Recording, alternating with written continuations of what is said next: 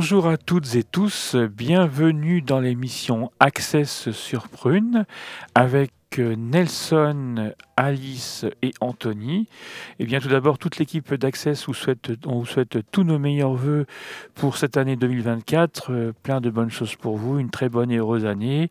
Euh, ben, tout ce que vous pouvez souhaiter puisse se réaliser, joie, bonheur, réussite, voilà, pour, et surtout une très bonne santé donc l'émission Access a lieu tous les troisièmes jeudis de chaque mois, de midi à 13h. Access, c'est l'émission inclusive dont le but est de parler des personnes responsables de lieux et associations qui proposent des événements accessibles à toutes et à tous. Donc aujourd'hui, mes invités sont Séverine Billon, euh, chargé, de, chargé de médiation euh, au Château des Ducs de Bretagne, et Angélique Emberton, médiatrice culturelle au Château des Ducs de Bretagne. En, euh, Séverine, bonjour. Bonjour Anthony. Bonjour Bonne heureuse année et bonne santé. Merci à, tous les auditeurs.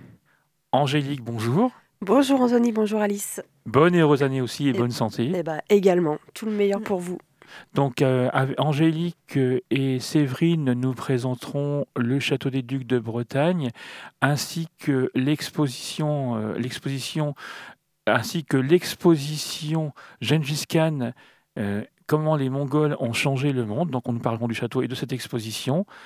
Et dans sa chronique coup de cœur, Alice nous emmènera au, alors Alice dans, sa, Alice, dans sa chronique coup de cœur, nous emmènera euh, au musée Hergé en Belgique, et ça, ce sera juste après l'interview. Donc Séverine et Angélique, merci d'être avec nous. Merci de nous accueillir. Avec plaisir. Donc alors, euh, donc euh, Séverine et Angélique, pouvez-vous nous présenter votre travail du coup au, au, musée, au Château des Ducs? Alors au Château des Ducs de Bretagne, il y a une équipe de médiation qui est importante parce qu'il y a une dizaine de médiateurs. Euh, ces médiateurs, ils appartiennent à un service qu'on appelle le service des publics. Et comme euh, l'intitulé euh, du, service peut, peut, nous le faire deviner, on prend en charge le public, tout le public. Donc on, les accueille pour qu'ils fassent une bonne découverte du musée et du château. Et nous, plus spécifiquement en médiation, on leur propose des visites guidées, des animations, des, ateliers de découverte.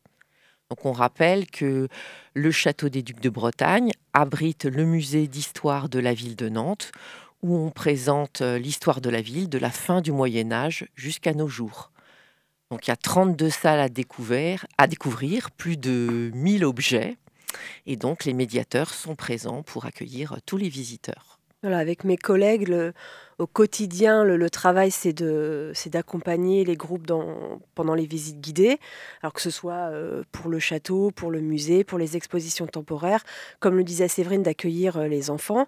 Et puis, il y a aussi un travail de, euh, lecture, de recherche, de rédaction, de, des scénarios de visite qu'on va proposer. Et puis, évidemment, à chaque nouvelle exposition, bah, il faut revoir à la base tous les contenus, tout ce qu'on va ensuite faire découvrir à nos publics.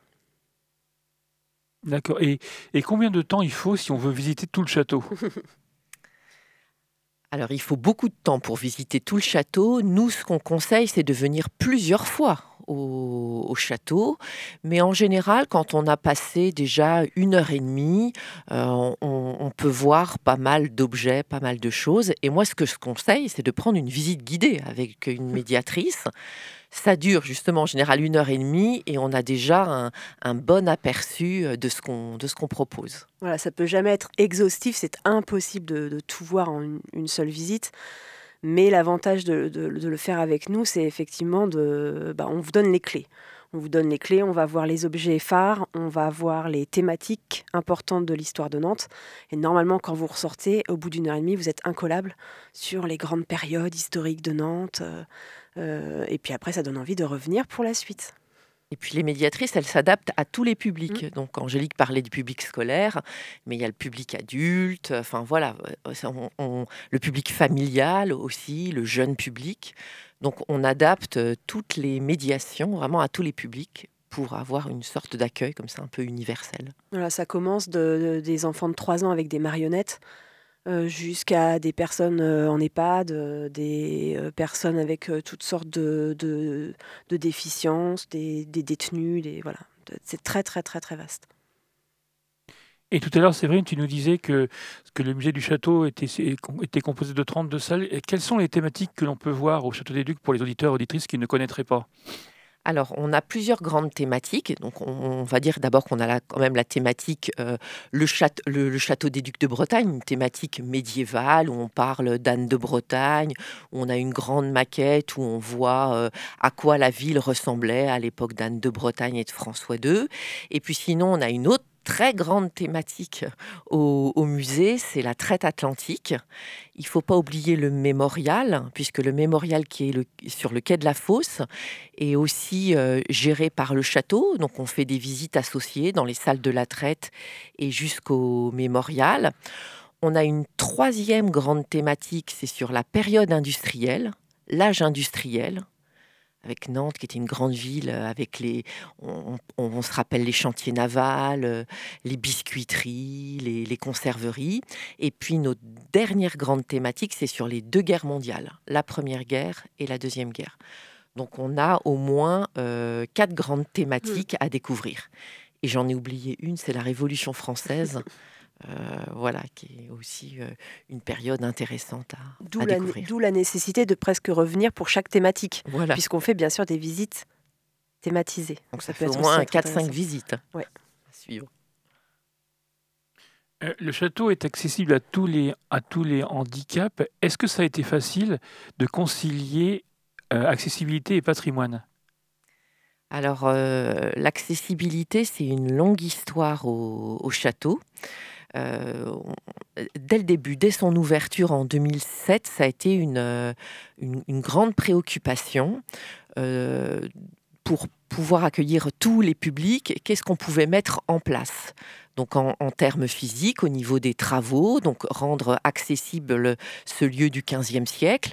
Donc, euh, par exemple, en, plaçant des ascenseurs. Aujourd'hui, ça nous paraît évident, mais euh, il y a 20 ans, quand s'est fait la restauration du, euh, du château, c'était pas forcément quelque chose d'évident d'installer dans un monument classé, enfin dans un château classé monument historique des ascenseurs. Et pourtant, aujourd'hui, c'est une évidence. Et puis après, il y a toute une politique des publics qui s'est développée, où on a travaillé, euh, euh, on va dire, public par public, pour euh, en fait mettre en place des outils pour rendre accessible le musée donc euh, pour le public en situation de déficience euh, euh, visuelle, pour aussi le public en situation de déficience intellectuelle aussi, on a créé des outils, on a aussi mis en place des outils, je pense au visio-guide pour les gens, pour, les, pour le public malentendant.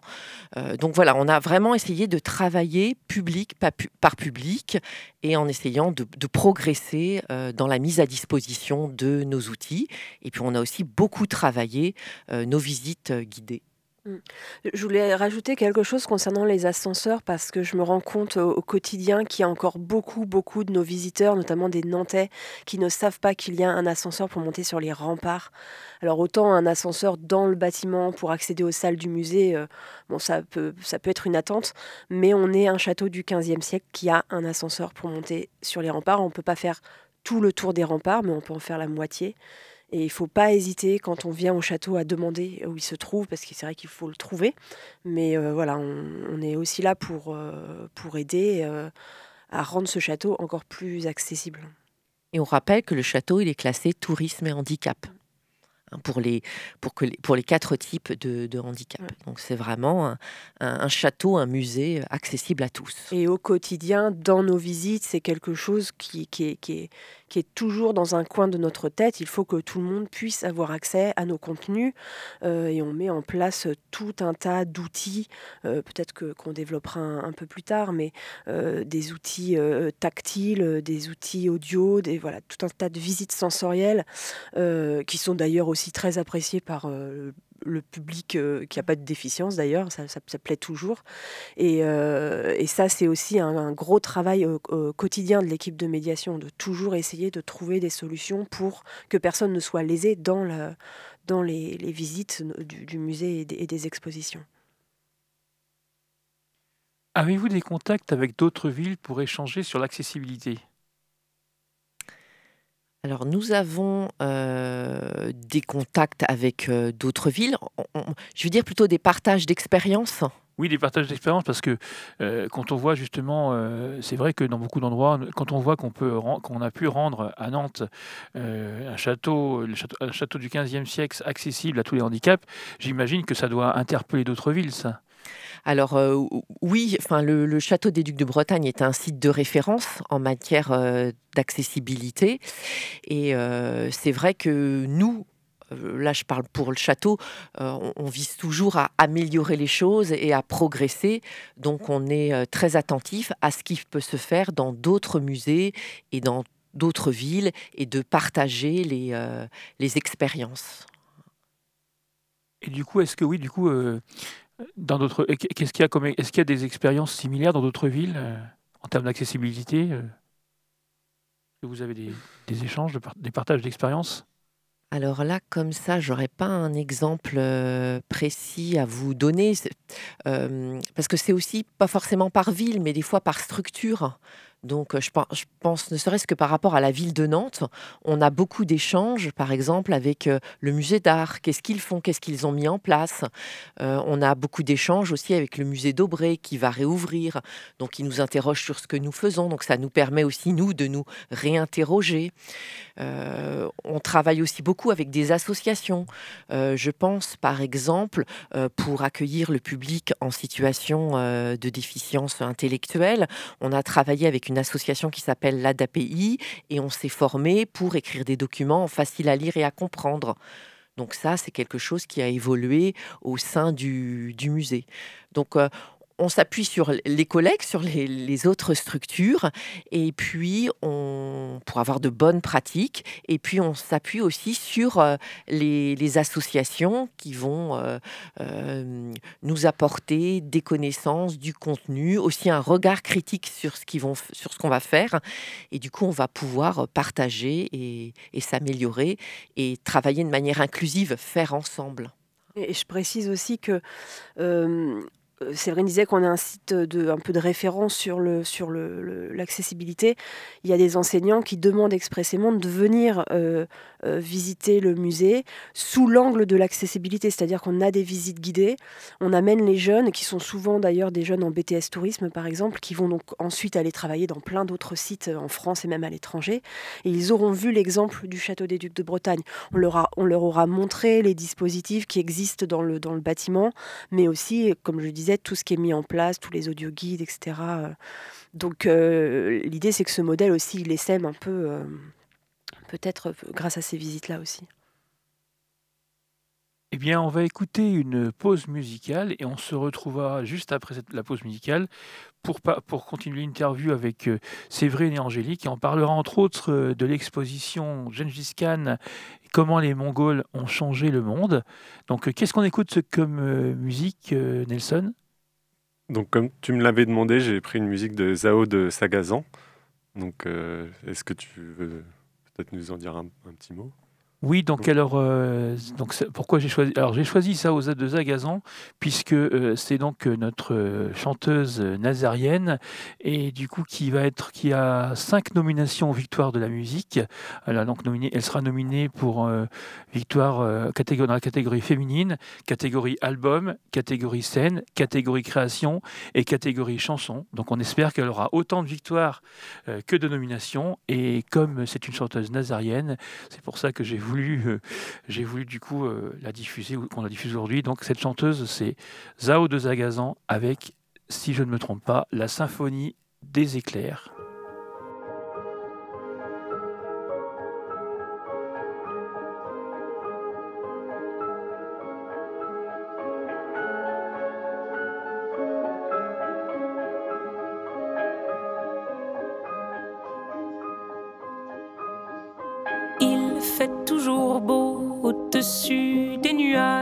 Moi, si j'étais un oiseau, j'irais danser sous l'orage. Je traverserais les nuages comme le fait la lumière. J'écouterais sous la pluie la symphonie des éclairs.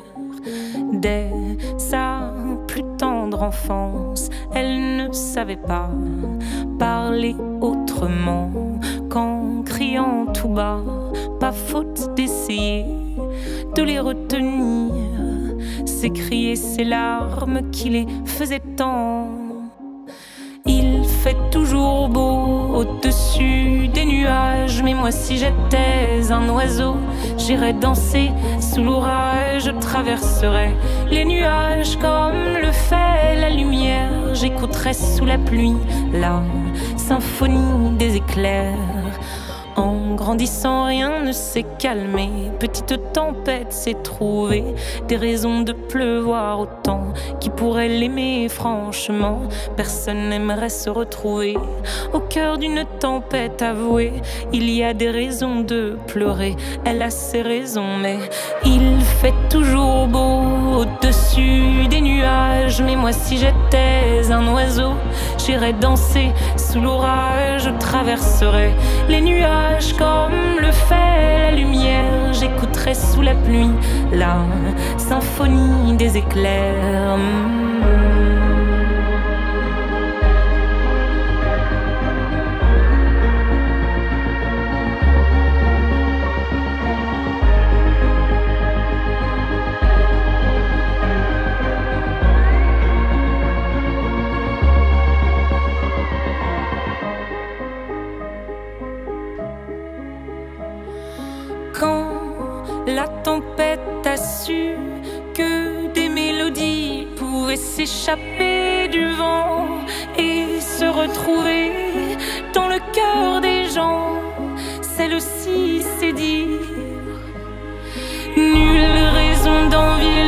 Je ferai danser les gens, rythme de mes pleurs, la tourmente de mes chants viendra réchauffer les cœurs, réchauffer mon cœur.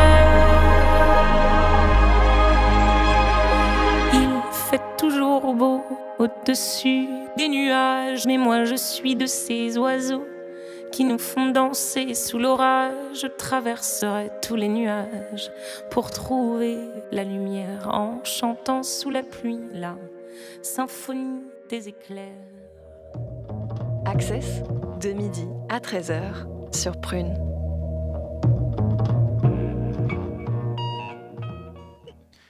À l'instant, c'était Zao de Zagazan, la symphonie des éclairs. Alors, je le rappelle, hein, de, Zao de Zagazan qui sera nommé aux Victoires de la musique. Cinq nominations, catégorie album, catégorie féminine, catégorie chanson, catégorie scène et catégorie création. Donc on espère qu'elle aura autant de victoires que de nominations. Et en tout cas, c'est tout ce qu'on lui souhaite. Et donc, euh, donc réponse euh, le 9 février euh, sur France 2 aux victoires de la musique. Donc on va continuer l'émission Access avec du coup nos invités Séverine Billon et Angélique Hamilton. Et du coup, donc nous, nous continuons sur le château des Ducs, l'interview sur le château des Ducs de Bretagne. Et là, du coup, nous allons parler euh, de l'exposition qui a lieu jusqu'au 4 mai, l'exposition Gengis Khan et comment les Mongols ont changé le monde. Séverine et Angélique, pouvez-vous nous présenter cette exposition? Je commence par Séverine. Alors c'est une euh, exposition vraiment importante pour le, château. C'est un, un projet... Euh, qui a mis du, du temps à, aboutir. Euh, il y avait eu un, premier projet euh, d'exposition qui n'a pas euh, abouti. vous, vous en avez sans doute entendu parler dans la presse en raison de la censure chinoise. Et Bertrand Guillet, qui est le directeur du château des Ducs de Bretagne et qui est co-commissaire de cette exposition, ne pouvait pas euh, l'accepter. Donc euh, ce, projet a été euh, interrompu. Et puis ensuite, il a travaillé sur un nouveau projet avec d'autres musées partenaires et surtout la République de, Mongolie et le pouvoir mongol qui étaient quand même très attachés à cette euh, exposition et qui ont tout fait pour, euh, qui ont participé au projet et qui ont tout fait pour que cette exposition aboutisse. Et c'est vraiment une exposition exceptionnelle qui compte 450 euh, objets et sur ces 450 objets, si je ne me trompe pas, il y en a au moins 300 mm. euh, qui viennent euh, du musée euh, sur Gengis Khan à Ulaanbaatar en Mongolie. Donc ce sont des objets vraiment remarquables. Et puis d'autres objets qui viennent du musée de Sèvres en France ou du musée du Louvre également ou de la compagnie des Indes à l'Orient. Et ils viennent compléter euh, les, collections qui sont présentées. Donc c'est vraiment une exposition importante qui nous parle de Gengis Khan, donc comment les Mongols ont changé le monde. Donc on peut dire que c'est une exposition un peu en deux parties, où il y a une première partie, c'est un petit peu euh, euh, la genèse de l'Empire mongol. Euh, où on, découvre euh, l'univers des steppes mongoles, comment euh, vivaient les, tribus, les, questions aussi religieuses. Et puis le deuxième niveau, où on parle plutôt de, l'empire qu'a construit Gengis Khan, mais pas que Gengis Khan, sa, sa, descendance aussi, alors au XIIIe et au XIVe siècle. Et ce qui est important, c'est aussi de dire qu'il y avait une vraie volonté de la part des commissaires de l'exposition de ne présenter au public, et ils ont toujours insisté là-dessus, que des objets qui soient vraiment contemporains de la période dont on parle. C'est-à-dire que avant même de parler de Gengis Khan, le, premier quart de l'exposition euh, euh, qui est consacré à l'espace des steppes, qu'est-ce que c'est, euh, c'est quoi les steppes et, qui, sont les peuples qui se sont succédés dans les steppes avant les Mongols. là, on a des objets, on a des objets qui ont 2000 ans. Et on a des prêts vraiment exceptionnels. Et outre le fait qu'il y ait beaucoup d'institutions muséales qui nous aient prêté des objets, on parlait des musées à Ulaanbaatar, il y a aussi des prêts d'objets de collections privées. Et des objets que le public n'a jamais vus, qu'il ne reverra jamais, puisque par définition, ils sont pour certains, ces objets, notamment euh, collection mongole, chez, les, chez des particuliers. Donc euh, il faut vraiment avoir ça en tête c'est euh, oui, c'est l'exceptionnalité des, des, prêts et ça, ça nécessite des, des, années, des années de travail, de négociation de la part des commissaires pour obtenir ces, ces objets-là. Donc on a beaucoup de chance de les avoir à Nantes aujourd'hui. Alors, ce qu'on peut euh, ajouter, c'est que c'est une exposition qui rencontre un très grand succès hein, depuis la mi-octobre, depuis son, ouverture. Et vous voyez, euh, au 31 euh, décembre donc de l'année dernière, on a accueilli plus de 64 000 visiteurs. Donc, entre octobre et décembre, on a accueilli plus de 64 000 visiteurs. Donc, c'est énorme. Oui, c'est considérable. Il y a un engouement fou sur l'exposition qu'on note notamment par, par, pendant les vacances, les gens qui attendaient patiemment dans la cour de rentrer. Donc on donnera peut-être à la fin des petites consignes de, de, de, de, temps, de jours où il est plus... comment dire? Aisé de venir. Oui, plus aisé de venir, oui, c'est ça. Et combien de temps il faut pour faire cette exposition? Ah, Alors, il y a deux étages. ça fait longtemps que ce n'était pas arrivé euh, au château d'avoir une exposition sur les deux étages complets du bâtiment. Donc, euh, en moyenne, là, on voit que les gens y passent à peu près 45 minutes par étage. Donc ça fait une visite d'une heure et demie à peu près. Euh, comptez deux heures pour être euh, tranquille. Il y, a, beaucoup de choses à lire, c'est dense. C'est aussi euh, un sujet, on, le remarque hein, en visite guidée, sur lequel les gens ont très peu de prérequis. C'est pas quelque chose qui est étudié en classe. Euh, on a de, de Gengis Khan juste l'idée de quelqu'un qui a, d'un conquérant, et puis ça s'arrête à peu près là. Mais on va beaucoup, beaucoup plus loin dans l'exposition. Donc euh, voilà, si on veut prendre le temps de, lire, de, de, regarder les, objets, tout simplement, il faut, oui, faut compter une heure et demie, deux heures. Et comment s'est fait le choix de cette exposition? Alors, le, choix de cette exposition, en fait, c'est le, choix de la direction du château, c'est le choix du directeur euh, qui souhaitait euh, euh, présenter ce, sujet parce que c'est quand même quelque chose d'exceptionnel et qui est méconnu. L'Empire mongol au XIIIe, XIVe, c'était un, un, territoire très important, puisque, rendez-vous compte, au XIIIe, XIVe siècle, c'était 22% de la surface totale du globe, l'empire, on va dire l'empire de, de Khan. Et puis, c'était vraiment un empire remarquable au niveau politique, au niveau administratif, également au niveau culturel. Il y a eu énormément d'échanges qui se sont développés à cette période-là. Euh, là, je laisserai peut-être Angélique davantage développer et puis euh, euh, donner des, exemples. et puis aussi, c'est la personnalité de, de Gengis Khan. Comment cet homme a réussi à réunir des tribus pour euh, créer un territoire uni et ensuite euh, construire cet, empire. Donc, euh, ce qu'on constate, c'est que ce sont des nomades. Hein. c'est un peuple nomade et en fait qui a fait un immense empire et qui a pris, comment dire, le, pouvoir sur des populations sédentaires. Donc, il, a fallu qu'ils s'adaptent.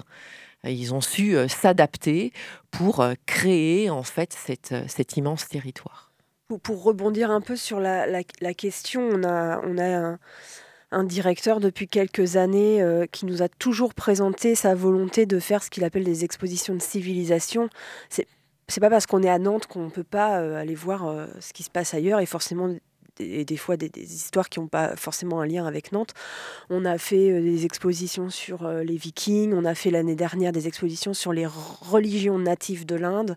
Le but, c'est aussi de s'ouvrir euh, de s'ouvrir à voilà, d'autres peuples, d'autres cultures, euh, de montrer des beaux objets, de devenir un site de référence en France pour les expositions, euh, pour les expositions temporaires, de faire voyager les gens. Et ça marche parce que à la sortie de l'exposition, les gens nous disent j'étais complètement ailleurs, j'étais parti dans les steppes avec une empreinte carbone en plus très réduite. On peut voyager là à Nantes facilement pour pas cher. Séverine, tu nous disais tout à l'heure que euh, cette exposition montrait plus de 450 objets. Est-ce que ça a été facile de rassembler tous ces objets, de les, de les obtenir? Alors, euh, non, ça n'a pas été facile. C'est un long travail hein, euh, de rencontres, de, négociations, euh, parfois avec des habitudes de travail euh, un, peu, un peu différentes. Il y a aussi des contraintes, des contraintes de temps. donc non, c'est vraiment un, projet sur le, sur le long terme qui a pris plusieurs années et qui a demandé beaucoup d'efforts et notamment euh, aux, équipes du, musée qui ont su se, mobiliser à, tous les échelons. Et puis recevoir ces, objets, euh, euh, une fois qu'ils sont arrivés dans le bâtiment à Nantes, bah, c'est pas pour autant que, tout est réglé, puisque on, en reparlait encore avec le, directeur euh, en début de semaine. Après, ils sont confrontés à des, volontés des prêteurs que tel objet soit mis dans tel sens, et, ce qui n'avait pas été prévu à la base. Donc c'est jusqu'au moment de l'inauguration, la préparation d'une exposition comme ça, c'est c'est beaucoup, beaucoup de, de, soins à apporter aux objets, de, problèmes à régler jusqu'en dernière minute pour, euh, pour, vous proposer après voilà, l'exposition la plus, la plus belle et la plus euh, complète possible. Alors on peut peut-être quand même euh, nommer les, commissaires d'exposition, parce que j'ai cité Bertrand Guillet, qui est le directeur du château, mais on peut aussi évoquer Marie Favreau, qui est une grande spécialiste euh, de, la, de, la de la Mongolie, ce qu'on appelle aussi la Horde d'Or. Donc c'est une partie euh, de l'empire mongol plutôt tournée vers la, la Russie. Mais Marie Favreau est une grande spécialiste. Elle a été très importante dans l'élaboration de, de l'exposition. Et aussi euh, Jean-Paul Desroches, aussi qui a été très important, qui est archéologue, historien et qui a été un commissaire très important dans cette exposition, qui a fait de, de nombreuses fouilles en Mongolie. Donc évidemment, c'était extrêmement important dans cette exposition. Donc ce sont les trois euh, co-commissaires de, cette exposition de Gengis Khan. il y a un commissariat scientifique qui est très euh, varié. Donc euh, ça permet de pouvoir effectivement avoir des informations archéologiques très précises sur les objets qu'on présente, avec même des informations sur les fouilles. Et ça, c'est très précieux quand on, quand on doit après parler de ces objets-là à nos visiteurs. C'est qu'on a, on a presque la jeunesse de, de l'objet du moment où il, était, il a été euh, euh, déterré jusqu'au moment où il arrive dans le musée. Y a-t-il des accompagnements et des visites spécifiques pendant l'exposition pendant l'exposition Gengis Khan? Alors oui, il y a des visites, de nombreuses visites qui sont proposées pendant les vacances, le week-end et même en semaine. Et on a aussi choisi de proposer des visites adaptées, des visites spécifiques. Donc au début du mois de décembre, on avait proposé une visite adaptée pour les personnes en situation de déficience euh, visuelle dans l'exposition Gengis Khan. Et on va en proposer une autre dans à peu près un mois. Donc c'est le samedi 3 février, euh, l'après-midi, où euh, on va proposer une visite, une nouvelle visite guidée dans l'expo Gengis Khan, donc une visite adaptée avec des médiatrices qui seront là pour, pour accueillir. ces visites se font sur réservation. Hein, les visites guidées se font toutes sur réservation et notamment euh, cette euh, visite du samedi 3 euh, février l'après-midi. Et cette visite du coup du 3 février, elle sera pour quel public Alors elle sera pour le public en situation de déficience visuelle. Et puis on, a, on, propose à des dates ultérieures, alors là aussi toute la programmation, toutes les dates, elles sont sur le site internet du château, mais on va proposer aussi deux visites en LSF. Donc LSF, oui, c'est langue des signes française. Voilà. Alors, comment justement, comment s'organise une visite euh, spécifique? Alors, déjà en amont, à peu près, euh, va dire 6-7 mois avant, le, avant que l'exposition ne, commence, il faut qu'on réfléchisse sérieusement à, euh, à l'accessibilité d'objets qui sont sous des vitrines, qui sont quand ils ne sont pas sous vitrine, évidemment, des objets de musée donc qu'on n'a en général pas du tout le droit de toucher, de manipuler, etc. Donc avec mes collègues de la médiation, on, a des, voilà, des réunions et on se dit quels objets présents dans les vitrines pourraient être euh, alors soit acheter, parce qu'on peut aujourd'hui, et on l'a fait pour l'exposition de Gengis Khan, acheter des objets archéologiques euh, à, faible coût, hein, je précise, euh, des petits objets en bronze, des choses comme ça pour que, pour que nos visiteurs puissent bah, pouvoir toucher un, un objet ancien, découvrir en général quand il y a des bas-reliefs, de, graver des choses comme ça. Donc ça, on l'a fait. Euh, quelquefois, c'est, il est impossible d'acheter des objets qui, qui sont équivalents. Donc, euh, on a beaucoup d'artistes dans l'équipe. Je précise, je dis à mes collègues qui m'écoutent que voilà, vous avez des mains en or pour certaines et qui fabriquent. Alors qui fabriquent, tout un tas de choses. Je ne vais pas trop divulgacher euh, tout ce qu'on a proposé, mais euh, on a des collègues qui font de la terre cuite et donc qui ont fabriqué des objets qui sont en terre cuite dans l'exposition, qui les ont fait cuir, qui les ont vernissés pour les qui les ont mis dans, un, dans des fours de potier, enfin des choses comme ça. Euh, on a fait euh, des moulages sur collègues vivants je ne dirais pas laquelle, euh, moulage de son visage pour créer un masque mortuaire qui peut être ensuite manipulé par nos visiteurs. On a créé des objets euh, qui sont à la base des objets métalliques, des laissés-passer, hein, qu'on appelle des, des dans, l'Empire mongol, des laissés-passer officiels pour les fonctionnaires impériaux. Eh bien, on peut, ça, ça on ne peut pas en trouver. et euh, eh ben on, les, on les a fabriqués nous-mêmes, etc., etc. Ça passe aussi par, euh, par des, sons, essayer de... Alors il y a, il y a des sons dans l'exposition qu'on peut exploiter, mais essayer aussi de, de, de trouver d'autres sons, des sons de, pratiques chamaniques, ce genre de choses. Euh, donc en fait, on fait, il faut, faut faire fonctionner ces méninges, savoir déjà euh, quels sont les thèmes à côté desquels on ne peut pas passer, parce qu'encore une fois, on ne peut pas tout dire en visite guidée, et en fonction des thèmes, vraiment sélectionner des objets qu'on peut... qu'on peut, qu'on peut fabriquer nous-mêmes, qu'on peut acheter. Séverine parlait de, de, de, cet empire qui est gigantesque, qui, qui va du, nord de la Chine actuelle, en Mandchourie, qui arrivait jusqu'aux portes de, de Vienne. Euh, bah, il faut des cartes. Et par définition, euh, dans les expositions, les cartes, elles sont quasiment jamais tactiles. En tout cas, là, c'est pas le cas dans, l'exposition de Gengis Khan. Donc, il a fallu fabriquer nous-mêmes des cartes. Alors, on a aussi été, euh, et on l'est de plus en plus, euh, accompagné par euh, des associations. On a, on a, fait une formation euh, très récemment avec, le, avec, le, avec les gens de, Valentin Aoui.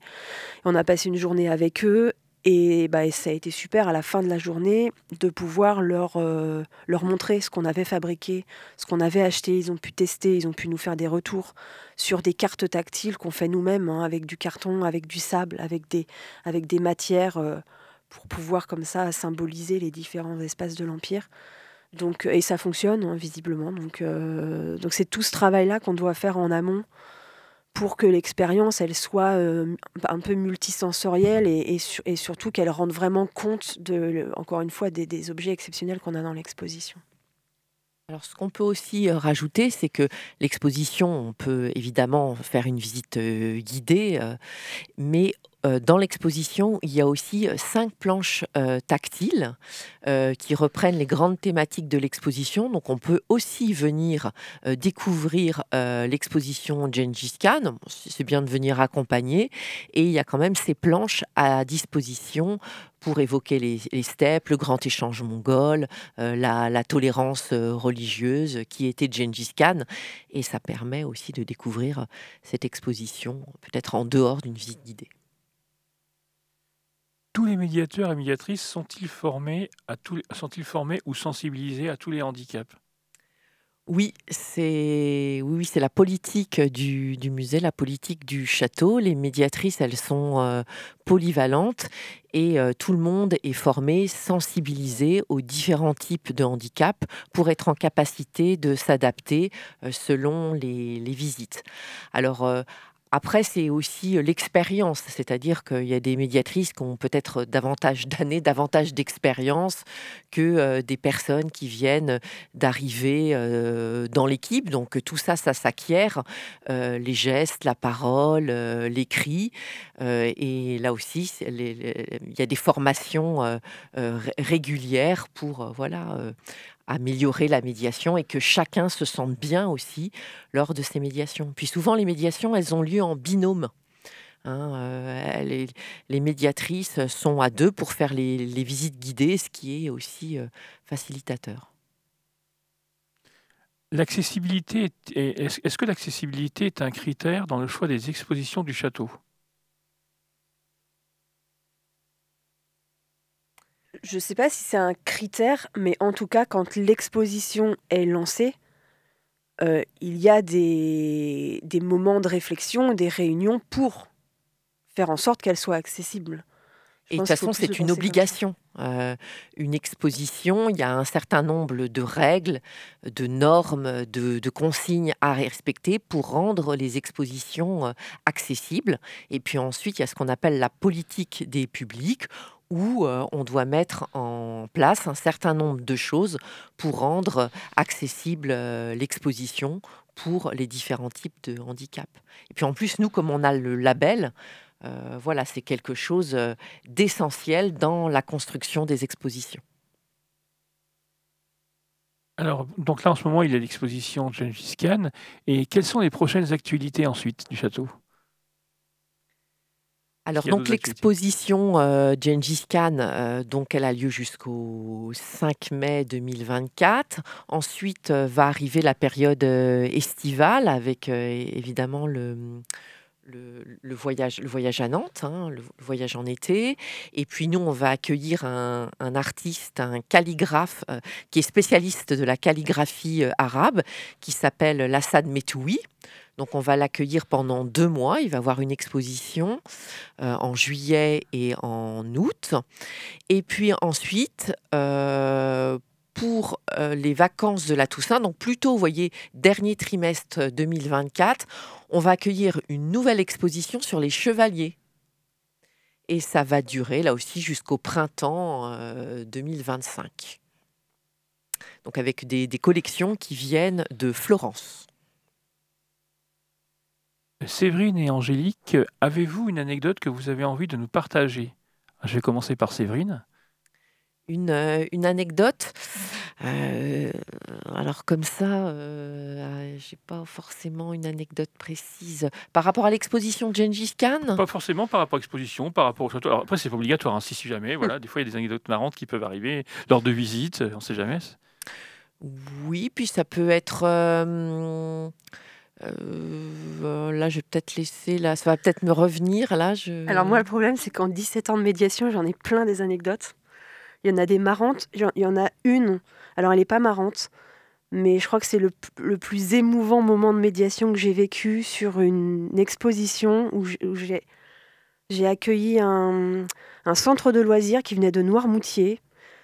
C'est des enfants, ils sont en vacances, et parmi tous ces jeunes, il y a un enfant qui est, euh, atteint de trisomie 21 et qui suit. Euh, je leur fais une petite présentation de l'expo, ça dure 15 minutes. J'ai des cartes, j'ai des visuels. Et puis ils écoutent, euh, voilà, ils sont contents. Et puis à la fin, il y a ce petit garçon qui dit aux autres, qui me dit Mais moi, je connais très bien l'Amazonie. C'était l'exposition sur les plumes amazoniennes. Il dit Moi, je connais bien l'Amazonie, j'y suis allé plusieurs fois. Alors tout le monde a l'air un peu étonné. Et il me dit, mais moi, je, je, connais tout ce que tu as raconté, je connais. il me dit, je voudrais, je voudrais dire des choses aux autres aussi sur, sur mes voyages. Et il prend tous mes visuels et il prend ma place. Et pendant 15 minutes, il refait toute l'introduction que je venais de faire. Et il était, voilà, il était juste super fier de lui. Tout le monde était très bienveillant. Tout le monde l'a applaudi à la fin.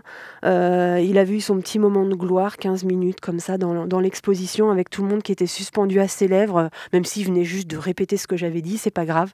Il était, euh, voilà, il avait vécu son moment, euh, son moment de, de gloire, et c'était vraiment super, super chouette de vivre un moment comme ça, avec des avec des enfants qui venaient visiter l'exposition. Et des moments comme ça, heureusement, on, on en vit pas mal aussi dans notre métier. Ça, c'est chouette moi, ce que je pourrais rajouter, c'est euh, euh, quand même tout le travail qu'on a fait justement pour rendre accessible le musée, euh, les, les, expositions.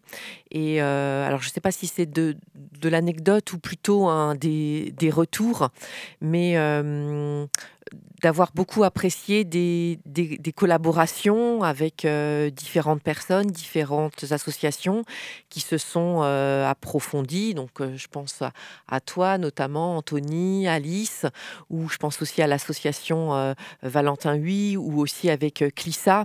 Et les derniers retours des visites qu'on a eues, notamment dans l'exposition Genesis Scan, eh ben, c'était et puis c'était vraiment des retours spontanés, c'était des remerciements et puis aussi une reconnaissance euh, du travail euh, effectué. Je pense à un retour plus particulier où euh, ben, la dame qui faisait le retour, elle disait ben, on remercie parce qu'on voit qu'il y, y a des efforts qui sont faits et ce qu'on a touché, les objets sont toujours de, mieux en mieux. Euh, il y a une vraie qualité, on, voit qu'il y, a un soin, il y a une recherche, il y a une attention qui est, portée et on voulait vous, vous remercier. Donc, euh, je trouvais que de la part de cette dame, c'était euh, un remerciement très sympathique et en, plus, c'était très spontané. Donc, voilà, on a, on, a beaucoup apprécié, ça a été partagé. Ça encourage à continuer. J'ai voulu raconter cette anecdote émouvante pour ne pas raconter l'anecdote drôle d'une personne en visite sensorielle qui a mis dans sa bouche un berlingot nantais, ah, alors que j'avais expressément dit de ne pas mettre les berlingots dans sa bouche parce que ça faisait plus de dix ans qu'on les avait et que tout le monde les touchait. Et que quelqu'un l'a mis dans sa bouche. Il est autour de cette table, je ne dirai pas qui. c'est vrai, c'est moi. Moi, je suis pour les auditeurs qui ne me connaissent pas, je suis très gourmand. Et c'est vrai que, bah, en fait, euh, j'ai pourtant bien écouté assidûment euh, les, commentaires euh, d'Angélique, la visite d'Angélique. Et il y a juste à ce moment-là où je sais pas, j'ai décroché un petit peu. Et, là, ma gourmandise a pris le dessus et j'ai pas entendu qu'il fallait pas manger le berlingot.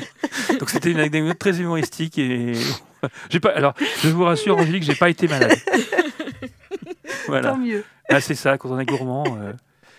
Alors, euh, dernière petite question. Euh, donc, je voulais, oui, comment peut-on contacter le château si on veut organiser une visite ou avoir des informations sur le château alors, on peut.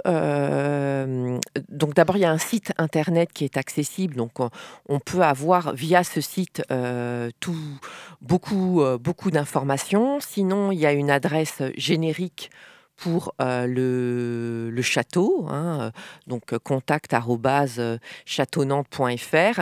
Et puis évidemment, moi je reste à, disposition pour tout renseignement et répondre aux attentes et aux demandes de, de visite. C'est vrai qu'on a été sollicité par beaucoup d'associations qui ont demandé des visites guidées. Donc évidemment, moi je reste à disposition voilà, pour répondre au mieux euh, aux souhaits de, de visite ou d'information. Du coup, Séverine, est-ce que tu as une adresse mail et un numéro de téléphone que tu peux donner pour te contacter pour les visites euh, spécifiques? Alors, euh, en fait, il faut, il faut mieux envoyer les, les, demandes à, à l'adresse générale que j'ai citée donc euh, euh Sinon, je peux donner aussi mon, mon adresse mail. Donc, c'est séverine.billon.châteaunante.fr. Donc, soit l'une ou l'autre euh, adresse, et voilà, on, on pourra vous, vous répondre. Eh bien, merci Séverine et Angélique d'être venus nous présenter le château et l'exposition Gengis Khan, euh, comment les Mongols ont changé le monde. Voilà, donc euh, Séverine Villon qui était chargée qui est chargée de médiation au Château des Ducs de, Bretagne, et Angélique Embleton, qui est médiatrice culturelle au Château des Ducs de Bretagne. Donc euh, l'exposition, si, vous avez, si ça, vous a plu, si vous avez eu envie de visiter l'exposition Gengis et comment les Mongols ont changé le monde, donc ne manquez pas cette exposition, elle est visible jusqu'au 24 mai euh, jusqu'au 5 mai, pardon. Jusqu'au 5 mai. Et puis, bah, si vous souhaitez euh, organiser votre vie, prendre euh, contact pour organiser cette, votre visite et que vous n'avez pas eu le temps de noter les coordonnées, rassurez-vous, cette émission sera podcastable en ligne dans une ou deux semaines. Vous pourrez reposter cette émission en ligne sur le, sur le site prune.net. Eh bien, on va écouter un morceau de musique et juste après, euh, on écoutera la chronique d'Alice qui sera, consacrée au musée Hergé en Belgique. Qu'est-ce qu'on écoute, Nelson? Du coup, dans le cadre euh, de l'exposition et du festival l'été indien, moi j'ai pu voir un groupe euh, mongol. je vais sûrement mal prononcer, mais ça s'appelle Namgar. C'est une famille qui joue euh, la musique traditionnelle mongole euh, avec un, petit mélange de rock. Donc là, on écoute Medley to Yoko.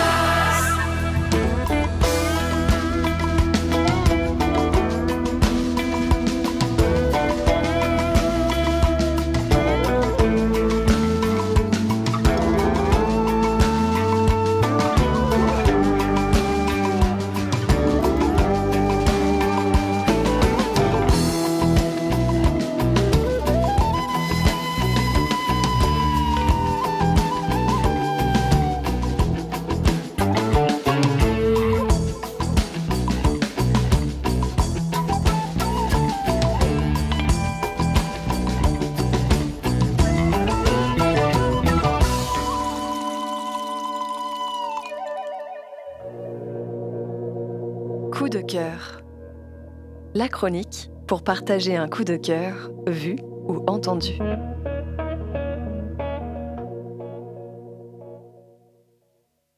Tout de suite, on écoute la chronique d'Alice qui va nous emmener au musée Hergé en Belgique. Alice, c'est à toi. Merci Anthony. Et euh, en fait, pendant mon séjour que j'ai fait avec l'agence ULAC, une agence de, de voyage pour personnes handicapées et que ce soit n'importe quel handicap, je suis allée en Belgique cette année et puis bah, j'ai été faire un petit coucou à Tintin et Milou. J'ai été visiter le, musée de Hergé. En fait, Hergé, c'est un, un dessinateur, auteur qui s'appelle Georges Rémy et qui a qui a pris les initiales de, de ces deux prénoms et inversé. Et euh, donc, c'est un grand musée sur plusieurs étages, accessible à tous les différents handicaps, qu'on soit en fauteuil ou pas.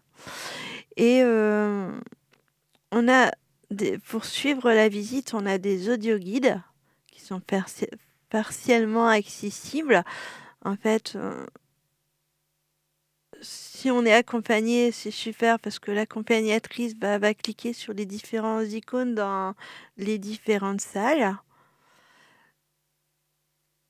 Et, euh, comment dire, euh, c'est vrai que, ou soit on a l'application qui de la visite qu'on peut télécharger sur notre propre smartphone.